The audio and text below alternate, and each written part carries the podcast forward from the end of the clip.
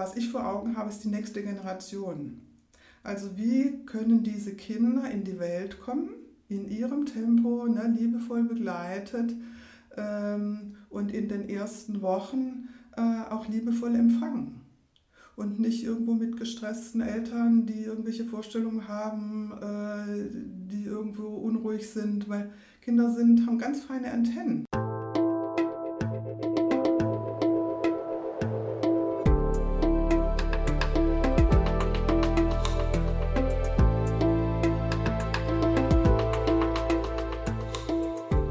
Willkommen bei dir, der Seven Mind Podcast mit Impulsen für ein gutes Leben.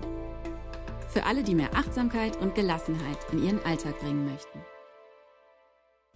Hi und herzlich willkommen zum Seven Mind Podcast. Mein Name ist René Träder und das hier ist der zweite Teil vom Interview mit Clarissa Schwarz. Im ersten Teil hast du sie schon etwas besser kennengelernt. Sie ist Hebamme, hat den ersten Hebammenstudiengang in Deutschland als Professorin mitentwickelt, ist Achtsamkeitstrainerin und Bestatterin und für die Seven Mind App hat sie zwei Kurse für Schwangere und für junge Eltern mitentwickelt. Nochmal herzlich willkommen, Clarissa. Hallo. Jetzt wollen wir im zweiten Teil tatsächlich noch mal ein bisschen genauer auf die Themen Schwangerschaft schauen und Elternsein, weil plötzlich ändert sich ja ganz viel. Was würdest du denn sagen, wie würdest du mir als Mann erklären, wie sich eine Geburt anfühlt? ich glaube, das kann ich nicht, nicht wirklich erklären. Ähm, in den Geburtsvorbereitungskursen mit Achtsamkeit, äh, die ich mache, da kommen ja die Männer immer mit. Das sind ja Paarkurse. Und äh, da geben wir uns äh, dann Mühe, äh, in Bezug auf die Geburt erstens ein Verständnis dafür zu haben, wie fängt eine Geburt an, wie geht sie weiter, wie geht sie zu Ende und so, damit man so ein bisschen eine Vorstellung hat. Ähm, und äh, wir bemühen uns mit Übungen herauszufinden, äh, wie kann man mit Schmerzen, mit Wehen weiß man nicht, umgehen. Und zwar machen wir das mit Eiswürfeln, also mit Kälteschmerzen. Mhm. Dann nimmt man Eiswürfel in die Hand äh, und das machen wir insgesamt an drei Terminen, also drei, in drei Variationen. Die erste Variation geht so, alle machen das Gleiche. Also alle Frauen und alle Männer machen das Gleiche. Alle nehmen sie dann Eis in die Hand, wenn ich sage, jetzt geht die Wehe los. Und äh, dann experimentieren wir damit, solange bis ich sage, jetzt ist die Wehe zu Ende, dann lassen alle das Eis wieder fallen, trocknen sich die Hände ab und gehen in die Pause. Mhm.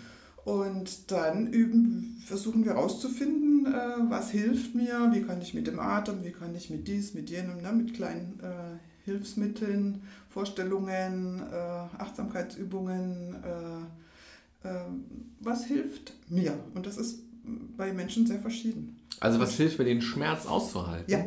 Mhm.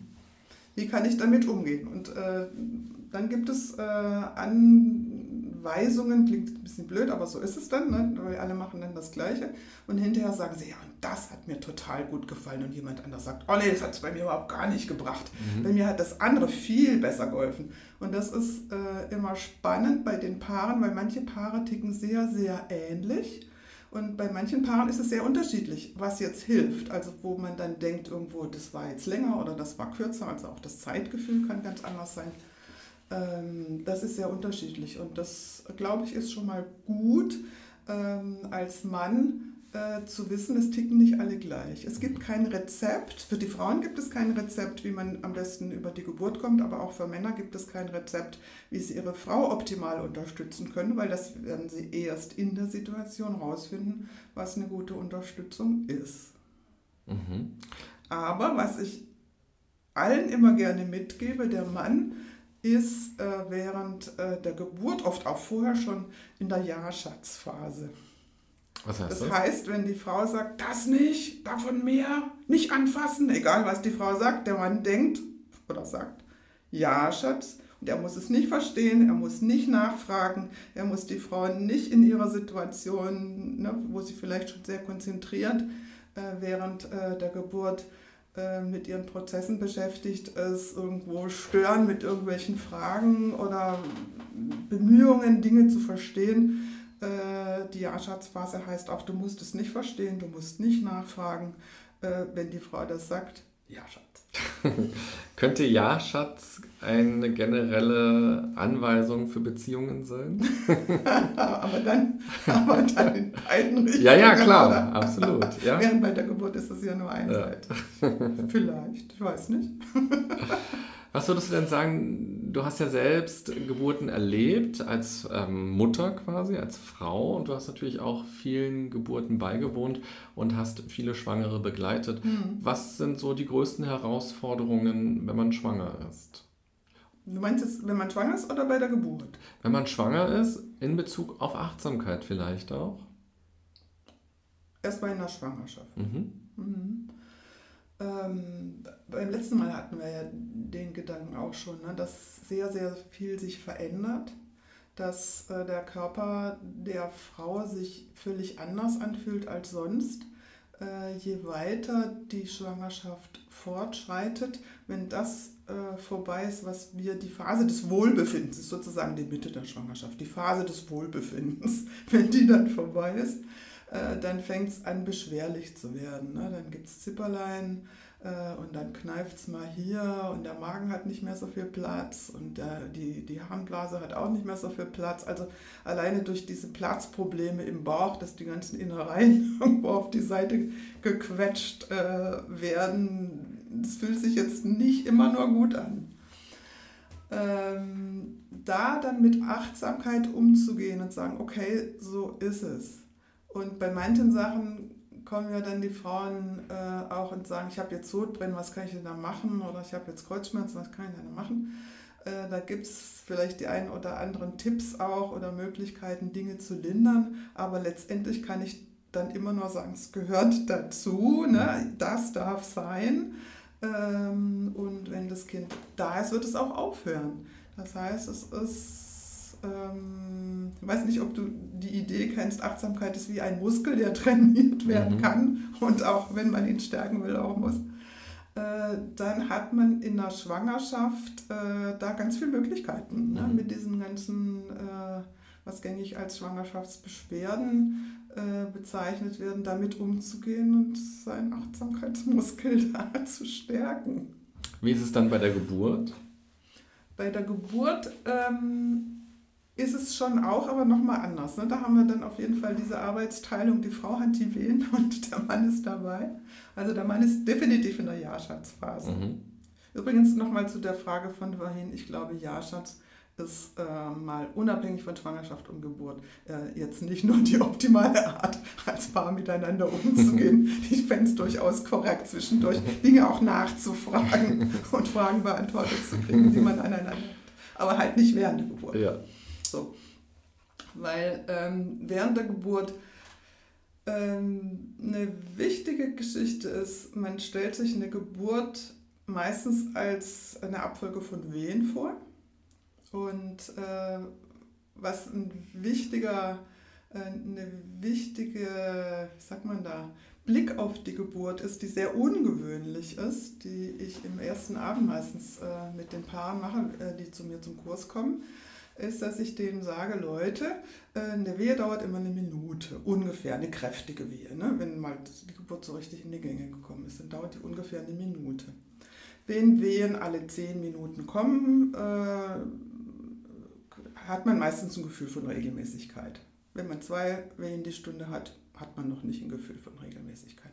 Also ne, bis man irgendwie ahnt oder mitkriegt, dass es jetzt an die Geburt geht, kommen sie meistens alle 10 bis 12 Minuten. Angenommen, man hat alle 10 Minuten Wehen, eine Wehe dauert eine Minute, hat man 9 Minuten Pause. Und auch am Ende der Geburt, wenn die Wehen sehr schnell kommen, vielleicht alle 5 Minuten, hat man immer noch 4 Minuten Pause. Das heißt, eine Geburt besteht aus viel, viel, viel mehr Pause als Wehen. Mhm. Und da wird die Achtsamkeit wichtig. Und es ist nämlich sehr unüblich, dass wenn ähm, Menschen von der Geburt erzählen, erzählen sie meist von den Wehen und nicht von den Pausen. Mhm. Und in den Pausen hat man äh, den ganzen Wehencocktail und ist einen wunderbaren Zustand, äh, den man aber durch permanentes denken in der Vergangenheit, wie schrecklich war die vorige Wehe und wie soll denn das jetzt noch werden und ich halte das nicht aus und wie soll denn das noch und so weiter. Aber das kann man aufs Leben ja auch übertragen, wenn man Leute fragt, auf wie war dein Fall. Tag heute? Ja, die meisten Menschen erinnern sich an ja. all die Wehen, die man so hatte genau. im Laufe des Tages. Genau, genau. Und das ist auch was, was äh, wir im Nachhinein von den Menschen hören, häufig im äh, Kontrast dazu, äh, dass es ja auch Hypnobirthing-Vorbereitungsmöglichkeiten äh, gibt, die wirklich nur auf die Situation der Geburt vorbereiten, dass die Leute nach dem Achtsamkurs sagen, wir, haben jetzt, wir sind jetzt nicht nur auf die Wehen der Geburt gut vorbereitet, sondern auch auf die Wehen des Lebens. Mhm. Das heißt, äh, die Menschen, äh, die Achtsamkeit äh, geübt haben in der Schwangerschaft, haben während der Geburt was von, aber dann auch im Leben mit dem Kind. Weil das ist das, was man heute häufig hört, dass das Leben mit einem Neugeborenen in den ersten Wochen wahnsinnig stressig sei. Und in den Nachtreffen, die ich dann immer mache, ne, wenn äh, ein Kurs zu Ende ist, dann warten wir, bis alle Babys da sind und dann treffen wir uns alle nochmal, lernen dann die neuen Erdenbürger kennen und alle erzählen, wie es war. Und ich höre da ganz häufig, dass die sagen, äh, das war gar nicht so stressig, das mhm. war eigentlich eine wunderbare Zeit. Ich weiß gar nicht, was die anderen alle haben. Und die anderen haben immer alle gesagt, wir seien so entspannt und es wäre doch so schön. Und das finde ich einen wunderbaren Effekt, weil wenn ich diese Achtsamkeitskurse jetzt äh, oder dann halt auch den äh, für Seven Mind, für die Schwangerschaft an, daran denke, dann ist es mein Bedürfnis äh, oder was ich vor Augen habe, ist die nächste Generation.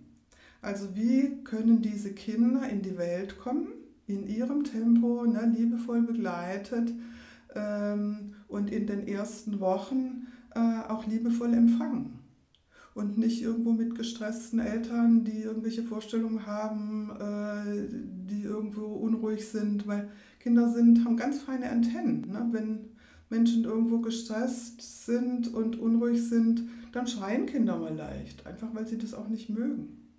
Das heißt, je ruhiger die Eltern sind und je mehr die in sich ruhen, umso ruhiger sind auch, äh, sind auch Kinder. Und ich meine, das ist doch der beste Start, den wir den Kindern heute äh, wünschen können in einer Welt, wo man ja jetzt nicht sagen kann, es ist überall jetzt nur äh, Frieden und geruhsames Leben, sondern da ist schon gut, schon gut, wenn man äh, dem, was äh, alles äh, in, der, in der Welt ist, auch äh, an, an Gewalt und Hass äh, was entgegenzusetzen hat und weiß, in innere Ruhe ist doch auch eine wichtige Fähigkeit, weil wenn alle Menschen irgendwie so begrüßt worden wären, glaube ich, hätten wir wesentlich weniger Gewalt in der Welt mhm. und weniger Hass, ganz mhm. bestimmt. Wir können ja gleich vielleicht mal zwei kleine Achtsamkeitsübungen machen. Erzähl doch vorher mal, weil du hast ja gerade schon angesprochen, der Kurs bei Seven Mind, die Zusammenarbeit mit Seven Mind. Wie sieht die denn aus? Wie ist das abgelaufen? Also, wir haben uns ausgedacht, ähm, wie man äh, die, alle die wichtigen Themen, die für eine Schwangerschaft wichtig sind und in Vorbereitung auch auf die Geburt, also auch auf die Geburt hin, äh, wie man die in kleine Portionen packen kann, also in Tagesportionen und äh, immer auch in Verbindung mit einer, mit einer Übung. Und da ist dann eine ganze Palette dabei rausgekommen und das sind insgesamt 28. Das heißt, wenn man die über vier Wochen täglich macht, ja, wenn man sie täglich macht, so, dann ist man mhm. vier Wochen damit beschäftigt. Und dann sind so mal wesentliche Dinge äh, dann auch angesprochen und in die eine oder andere Übung äh, übersetzt. Mhm. Kannst du eine Übung vorstellen, die man vielleicht, auch wenn man nicht schwanger ist, jederzeit äh, mal machen kann, so im Alltag, die kurz mhm. ist? Meine Lieblingsübung? Ja, gerne. Meine Lieblingsübung heißt Ali. Mhm. Ali heißt A wie atmen. Mhm. Also du spürst deinen Atem und das kannst du für einen Atemzug tun oder für eine Minute, je nachdem halt, wie viel Zeit du im Moment hast. Also atmen. Lächeln, mhm. dir selbst ein Lächeln schenken. Ähm, wer ein Kind erwartet, äh, auch dem Kind im Bauch oder im Bauch der Partnerin ein Lächeln schenken und dadurch innehalten. Mhm. Und mit Lächeln meinst du nicht nur so innerlich sich freuen und lächeln, sondern tatsächlich mit den Gesichtsmuskeln? Äh, schon, ja, weil wir ja wissen, äh, dass wenn die Mundwinkel sich ein mhm. bisschen nach oben ziehen, das Gehirn schon reagiert und mhm. mit Glückshormonen antwortet. Das mhm. heißt, so ein kleines Halblächeln äh, hilft auch dem Gehirn. Und hast du so einen Anker im Alltag, wann du diese Ali-Übung machst? Oder? Also, ich würde mal sagen, immer wenn man daran denkt, mhm. und das kann man sich so zur, ja, zur Übung machen. Ich denke mittlerweile eigentlich ganz, äh, ganz oft in, in Kategorien von Ali. Mhm. Und äh, den schwangeren Frauen, die schon Kindsbewegungen spüren, also in der zweiten Hälfte der Schwangerschaft, äh, denen empfehlen wir dann Baby Ali. Die können immer, wenn das Baby mal sich bemerkbar macht äh, und Klopfzeichen schickt, dann äh, den, auch dem Baby ein Lächeln schicken und äh, die Frau das dann nützt zum Innehalten. Mhm weil ja die Kinder sich nicht immer melden, wenn es einem lieb ist oder wenn es einem recht ist, sondern manchmal kann es auch störend sein, ne, wenn die Frau auf der mhm. Arbeit ist und sich auf was anderes konzentrieren möchte und auf einmal boxt das Kind. Dazwischen. Aber dass man es dann trotzdem annimmt und... Genau, und dann kriegt das Kind ein Lächeln. Mhm. Ja, schön. Dann kriegt das Kind ein Lächeln. Und das gilt für alle Achtsamkeitsübungen, dass immer, wenn das Kind sich meldet, also immer, wenn die Frau ähm, Kindsbewegungen spürt, dann geht sie mit der Aufmerksamkeit zum Kind. Mhm. Also auch wenn wir gerade eine ganz andere äh, Achtsamkeitsübung mit Aufmerksamkeit auf was ganz anderes machen, äh, ist immer das Kind die Nummer eins. Und das finde ich eine ganz wichtige Haltung, auch da in der Schwangerschaft schon einzuüben, weil das hilft auch später, wenn das Baby da ist. Ne? Weil wenn man sich was vorgenommen hat oder irgendeine Planung hat, das Kind hat jetzt die Windeln voll, man muss es vorher noch wickeln, kommt jetzt nicht gleich los, um den Termin einzuhalten, ähm, dann kann man sich entweder ärgern äh, oder äh, mit einem kleinen Lächeln sagen, okay, dann machen wir jetzt erstmal das und dann kommen wir halt zu spät. Äh, und achtsam und entspannt zu spät kommen, ist auch eine gute Fähigkeit. Ähm, und dann hat man es mit dem Baby schon sehr viel leichter, weil Babys sind einfach wahnsinnig empfindlich, was die Stimmung mhm. der Erwachsenen anbelangt. Und äh, in je besserer, entspannterer Stimmung man ist, umso ein entspannteres Kind wird man haben. Mhm. Ja, schön. Ich musste, als du gerade das erzählt hast, nochmal an unseren ersten Teil vom Gespräch denken, als du mir von der Hebamme erzählt hast aus dem 17. Jahrhundert. ähm, die, die erste war, die so schreiben konnte und dann eben auch was veröffentlicht hat. Ähm, da war Ali wahrscheinlich noch weit entfernt, so diese Übung und diese Haltung vor allem. Da passierte ja wahrscheinlich alles nebenbei und das Kind kam raus ähm, auf dem Feld und. Äh, ja, wobei ich glaube, dass ein erstes Kind auch damals nicht nebenher auf dem Feld gekommen mhm. ist.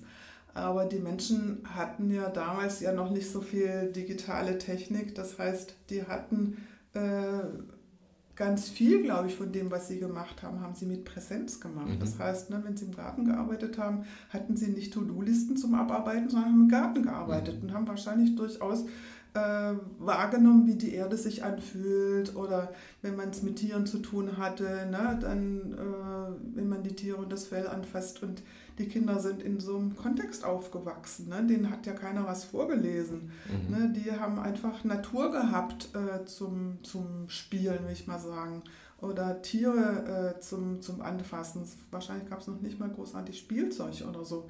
Also da war einfach nur die Natur äh, da. Mhm. Und ich glaube, das war ein ganz anderes Sein im Alltag, ne, was irgendwie jetzt gar nicht die Gedanken so sehr äh, auf Trab gebracht hat, wie für uns heute, mhm. wo wir doch einen ziemlich ausgebildeten Intellekt haben. Also mein Intellekt ist mittlerweile gut aus, mhm. ausgebildet. Und dann ist es gut, ja. dass man einen Gegenpol hat. Ne? Ja, ist interessant, was du glaube, sagst, weil in Vorbereitung auf das Gespräch hatte ich mich auch gefragt, ob Geburt und überhaupt auch Schwangerschaft nicht eh sowas Grundnatürliches ist, dass man eigentlich sowieso da schon achtsam darauf reagiert und achtsam umgeht. Und ob das eben vielleicht, jetzt hast du ja auch gerade gesagt, wir leben in so einer digitalen Welt und wir haben so diese ganzen To-Do-Listen im Kopf, ob es äh, deshalb so wichtig ist, wieder zurückzukommen zu einer Form von Achtsamkeit mhm. und Auseinandersetzung damit. Mhm. Und da ist ja der Körper ganz wichtig. Ne? Oder das sinnliche Wahrnehmen.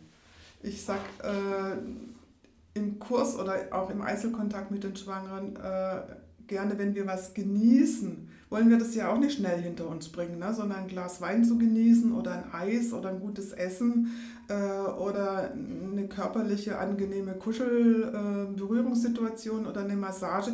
Da hat man ja auch nicht die Erwartung, man möchte es möglichst schnell hinter sich bringen. Mhm. Sondern da ist man ganz im Moment ne? und, und, und ist in, auch in der sinnlichen Wahrnehmung ganz körperlich da ähm, und das kann man mit Kindern auch machen.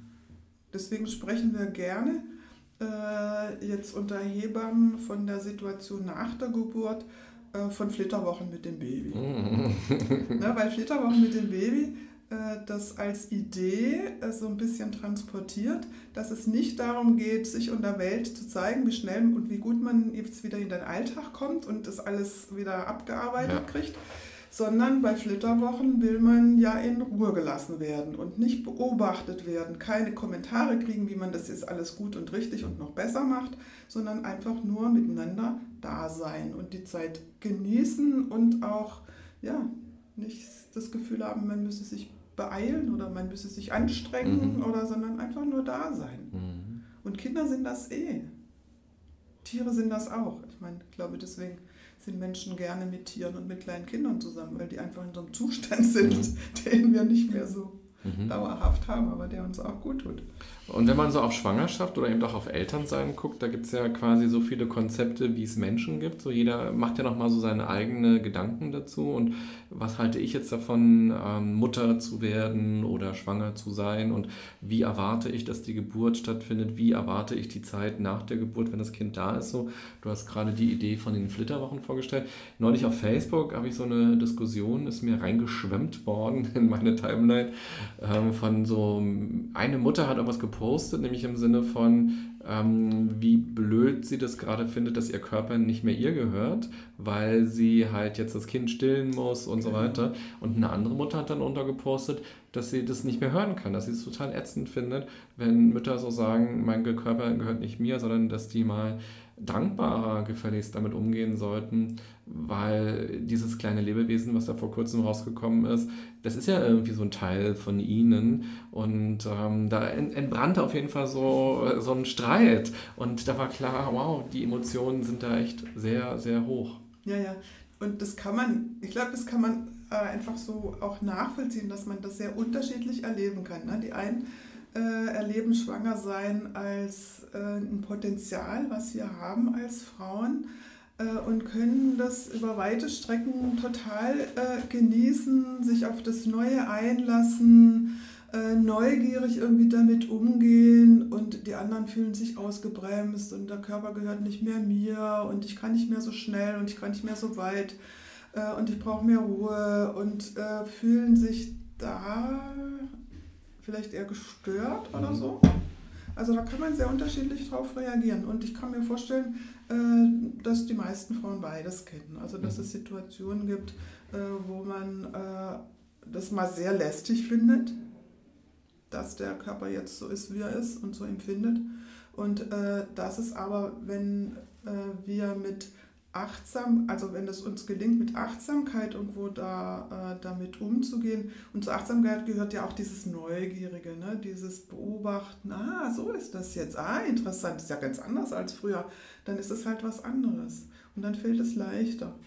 Und da ist dieses ne, so neu, neugierig, letztendlich ja kindlich auf was zu gucken, womit ich jetzt nicht kindisch meine, mhm. äh, sondern wirklich kindlich äh, im Sinne äh, von Dinge einfach zum ersten Mal erleben. Das werden die Kinder ja dann auch tun. Mhm. Dass sie viele Dinge, wenn sie sie zum ersten Mal machen, ist es ja nett als Eltern, das dann auch mitzuerleben und dann mal gucken, ne, wie ist das jetzt? Ne? Das erste Mal die äh, die trockene Luft, das erste Mal Klamotten auf der Haut, das erste Mal an der Brust sein, das erste Mal was anderes zu essen kriegen als mhm. Muttermilch. Also das erste Mal einen Käfer sehen oder eine Schmet äh, einen Schmetterling. Also es gibt ganz viele Dinge. Ne? Mhm. Ja, und auch schön, dass du gerade gesagt hast, wahrscheinlich kennen Mütter beides. So genervt sein von den Veränderungen, von den Dingen, von den Anforderungen, die auch da sind. Und auf der anderen Seite auch eine, eine Freude und ein, großes Wir-Gefühl und sich so fallen lassen, so ein Gefühl von angekommen und was auch immer man so fühlen kann. Und dass beides in Ordnung ist, also dass man auch genervt sein darf und dass es jetzt gar nicht schlimm ist, man muss nicht immer ähm, happy, shiny durchs, durchs Leben gehen und sagen, jetzt ist alles toll und Gott sei Dank, jetzt bin ich endlich Mutter so blöd, dass ich das jetzt als Typ sage. ähm, aber genau, und das gilt ja eigentlich auch wieder für alles im Leben, so dass ja. auch das Negative da sein darf ja. und dass es vielleicht auch viel heilsamer ist, das so zu akzeptieren und zu integrieren, anstatt es immer wegdrücken zu wollen und sich immer zu betäuben oder die Erwartung zu haben, man müsste immer fröhlich und glücklich sein. So. Auch das darf sein. Mhm. Also ich finde das echt, also mal so als Lebensgrundhaltung, auch das darf sein, mhm. ist echt eine gute Sache, weil natürlich, wenn man ein Kind hat, äh, und dann geht das Leben erstmal im Rhythmus des Kindes, weil wenn das aufwacht, hat es Hunger und dann will es erstmal an die Brust. Und äh, wenn das mitten in der Nacht ist, natürlich will ich als Mutter lieber schlafen, als vom Kind geweckt werden. Aber es ist dann halt auch keine Frage. Und dann ist dann äh, ne, eher die, die Frage, wie bereit kann ich mit der Situation äh, umgehen und dann auch für dieses Kind da sein. Ich glaube, das ist in unserer heutigen Gesellschaft nicht mehr so, dass wir das so geübt sind, für jemand oder für etwas da sein, sondern wir äh, erleben es zumeist eher andersrum. Ne? Ich will es irgendwie so haben, wie es ich will und äh, ich möchte es gerne unter Kontrolle haben. Und ein Kind hat man nicht unter Kontrolle. Und eine mhm. Geburt hat man schon gar nicht unter Kontrolle. Mhm. Ne? Die entwickelt ihre eigene Dynamik und dann habe ich allenfalls die Wahl, mit wie, wie viel Widerstand gehe ich da dran. Ähm, oder ne, wie bereitwillig äh, gehe ich da mit äh, in, in den Prozess, auch wenn der nicht immer angenehm ist. Mhm. Also ich glaube, es, es ist ähm, äh, eine, eine, Illusion, dass man eine Geburt völlig schmerzfrei erleben könnte, auch wenn das hin und wieder mal vorkommt. Aber ich glaube nicht, dass man sich das erarbeiten kann. Mhm. Und dann ist es die Frage, wie, ne, wie, kommt man, wie kommt man da durch und wie gut kann man mit der Situation umgehen. Und auch, dass man sich meinethalben, wenn ich jetzt an die Geburt denke, auch erlaubt, dass man Schmerzmittel in Anspruch nimmt, die die moderne Medizin zur Verfügung stellt. Also, dass das dann kein Versagen ist. Oder dass, wenn sich während der Geburt herausstellt, äh, dass ein Kaiserschnitt nötig ist, äh, dass es dann nicht nötig ist, die dass die Frau hinterher sich noch ein schlechtes Gewissen macht, mhm. ne, weil sie hat ihr Bestes gegeben. Und das fand ich interessant nach meinem allerersten Achtsamkeitskurs, den ich jetzt als Schwanger, als Geburtsvorbereitung gegeben habe. Äh, da war eine Frau drunter, die, wo das Kind nicht ins Becken reingerutscht ist während der Geburt und dann musste sie einen Kaiserschnitt haben. Und sie wollte so gerne ne, eine, eine normale, natürliche Geburt ohne alle Hilfsmittel haben und aus eigener Kraft dieses Kind zur Welt bringen. Und dann ging das nicht. Und dann habe ich einen Wochenbettbesuch gemacht und äh, habe gefragt, wie es ihr damit geht äh, beim ersten Wochenbettbesuch und dann schien sie damit ganz im Reinen zu sein. Hat gesagt, ja, wir haben alles probiert mhm. und es ging nichts und dann musste er halt so geholt werden und es war okay. Das hatte ich noch nie erlebt, mhm. weil ich sonst immer Frauen erlebt habe, die dann irgendwie mit Versagensgefühlen und ich weiß nicht was irgendwie äh, reagiert haben. Das, dann habe ich es aber ihr noch nicht ganz angenommen, äh, abgenommen, weil ich dachte, okay, am ersten Tag nach der Geburt ist man ja auch noch so ein bisschen ne, von den Geburtshormonen und so. Dann habe ich sie irgendwann später, so nach drei Tagen oder so, nochmal gefragt. Dann war sie aber da auch wieder. Und ich war noch immer noch so ein bisschen, hm, glaube ich ihr das jetzt oder nicht? Weil ich habe es noch nie erlebt, dass eine Frau so direkt so im Reinen damit war. Und dann nach zehn Tagen habe ich sie zum dritten Mal gefragt. Mehr habe ich sie dann nicht gefragt und dann habe ich sie geglaubt. Mhm, sehr gut. Ne? Dass es für sie in Ordnung ja. war, dass dieses Kind äh, auf diesen Weg gekommen ist.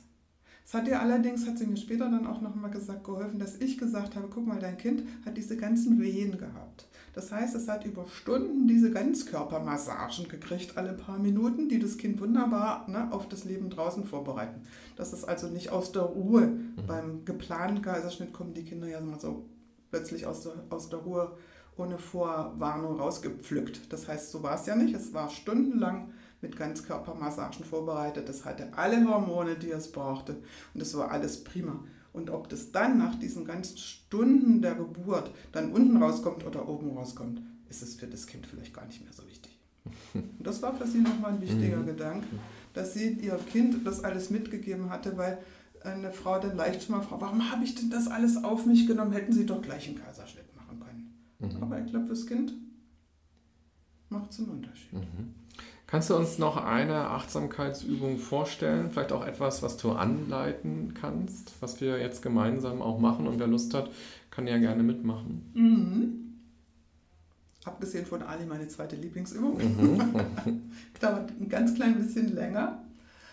Ähm, ja, Also, ich sag, wie wenn ich äh, Übungen anleite, jetzt einfach mal du. Mhm. Okay?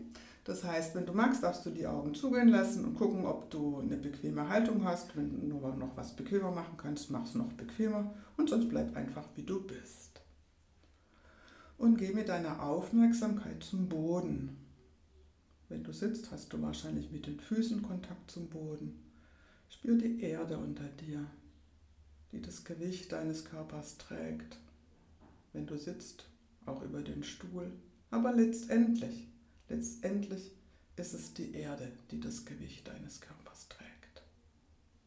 Und spür die Erde, wie sie da ist, fest, stabil, dir Halt gibt. Nimm das ganz bewusst wahr. Und indem du das ganz bewusst wahrnimmst, kannst du diese innere Ressource stärken, die wir alle haben. Diese Fähigkeit, innere Festigkeit, innere Stabilität zu haben und dir inneren Halt zu geben, dir selbst Halt zu geben. Und das ist was, was das Vertrauen stärkt. Das Vertrauen in dich, in das, was passiert. Festigkeit und Stabilität.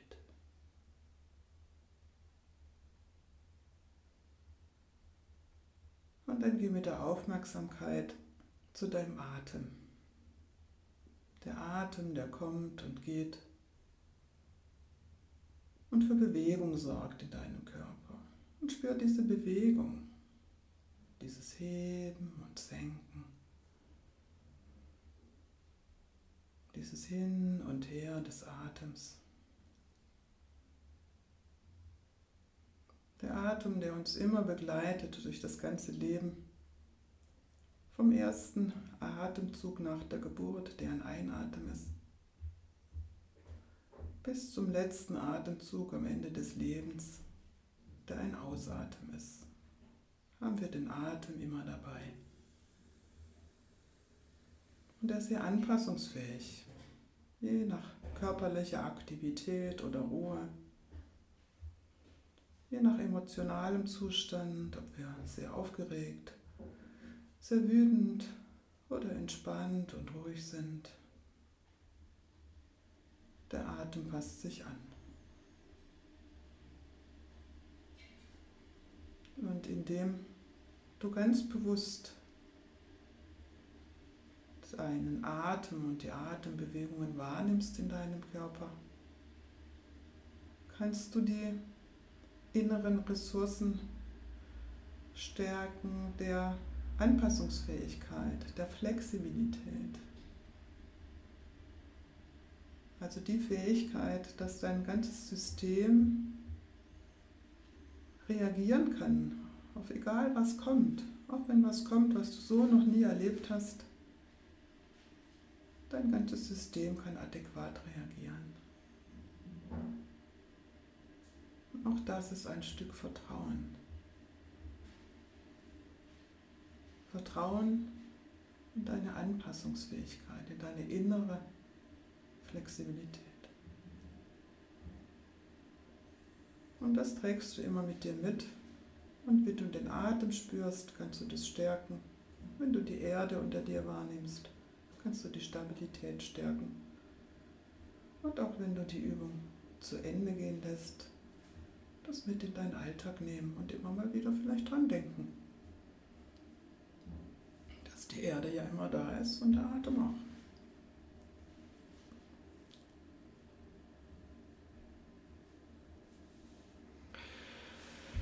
Ja, Clarissa, vielen Dank. Jetzt könnte man fast schon an der Stelle beenden. Aber eine Frage habe ich noch.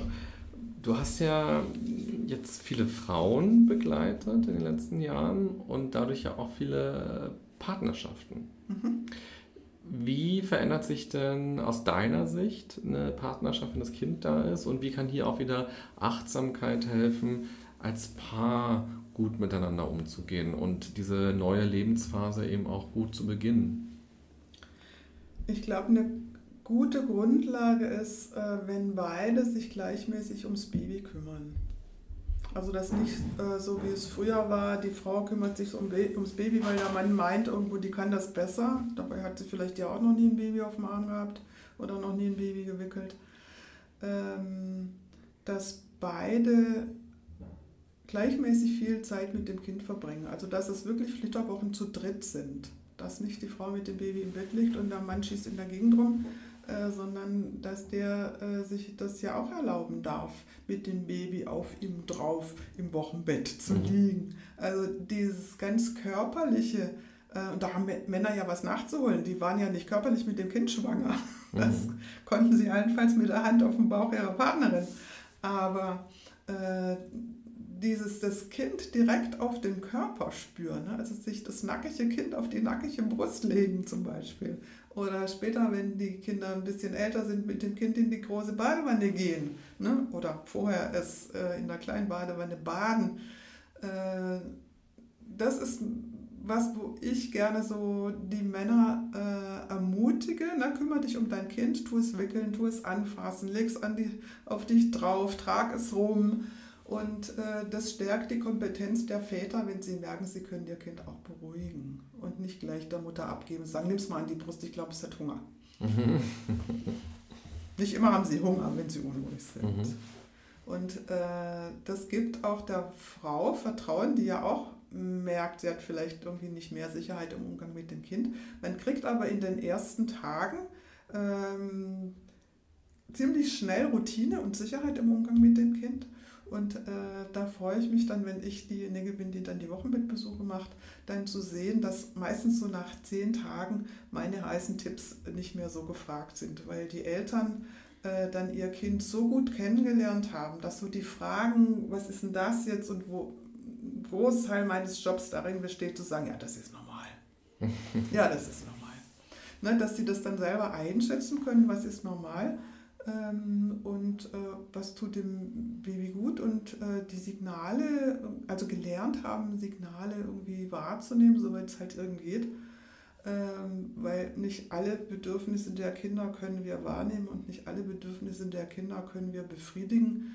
Äh, das heißt, das Kind wird immer auch mal wieder Gründe haben, weswegen es schreit und weswegen es ihm nicht gut geht und wir können nichts dagegen tun. Mhm. Und da ist Achtsamkeit fantastisch, ne? weil dann in der Lage zu sein, äh, das Kind auf dem Arm zu haben, äh, den Boden unter den Füßen zu spüren, vielleicht zu gehen. Gehen ist auch eine Übung, die äh, ähm, bei Seven Mind wichtig mit dabei ist, Gehmeditation.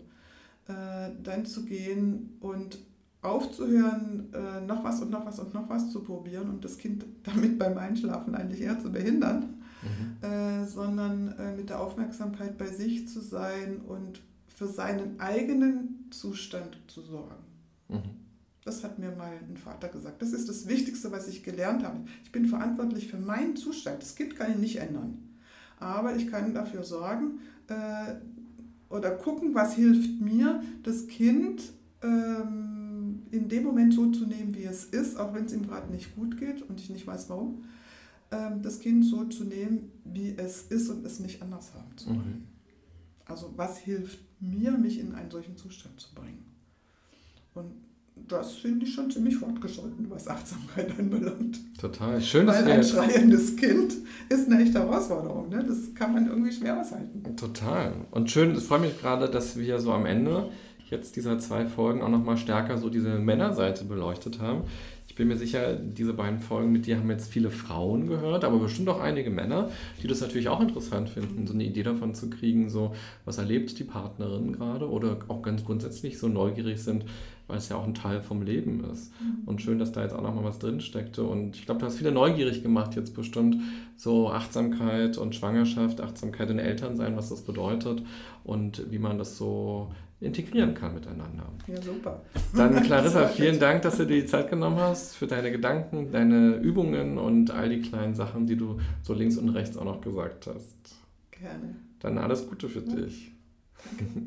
Und liebe Podcasthörerinnen, lieber Podcasthörer, wenn du Lust hast, kannst du mir ja gerne mal schreiben, nämlich äh, wie Achtsamkeit und Schwangerschaft oder Achtsamkeit und Elternsein für dich dazu gehört. Also welche Erfahrungen du vielleicht auch für dich gemacht hast. Vielleicht hast du ja auch ein oder zwei bestimmte Übungen, die dir besonders viel Kraft gegeben haben oder eben einfach auch geholfen haben, einfach zu sein in dieser Zeit.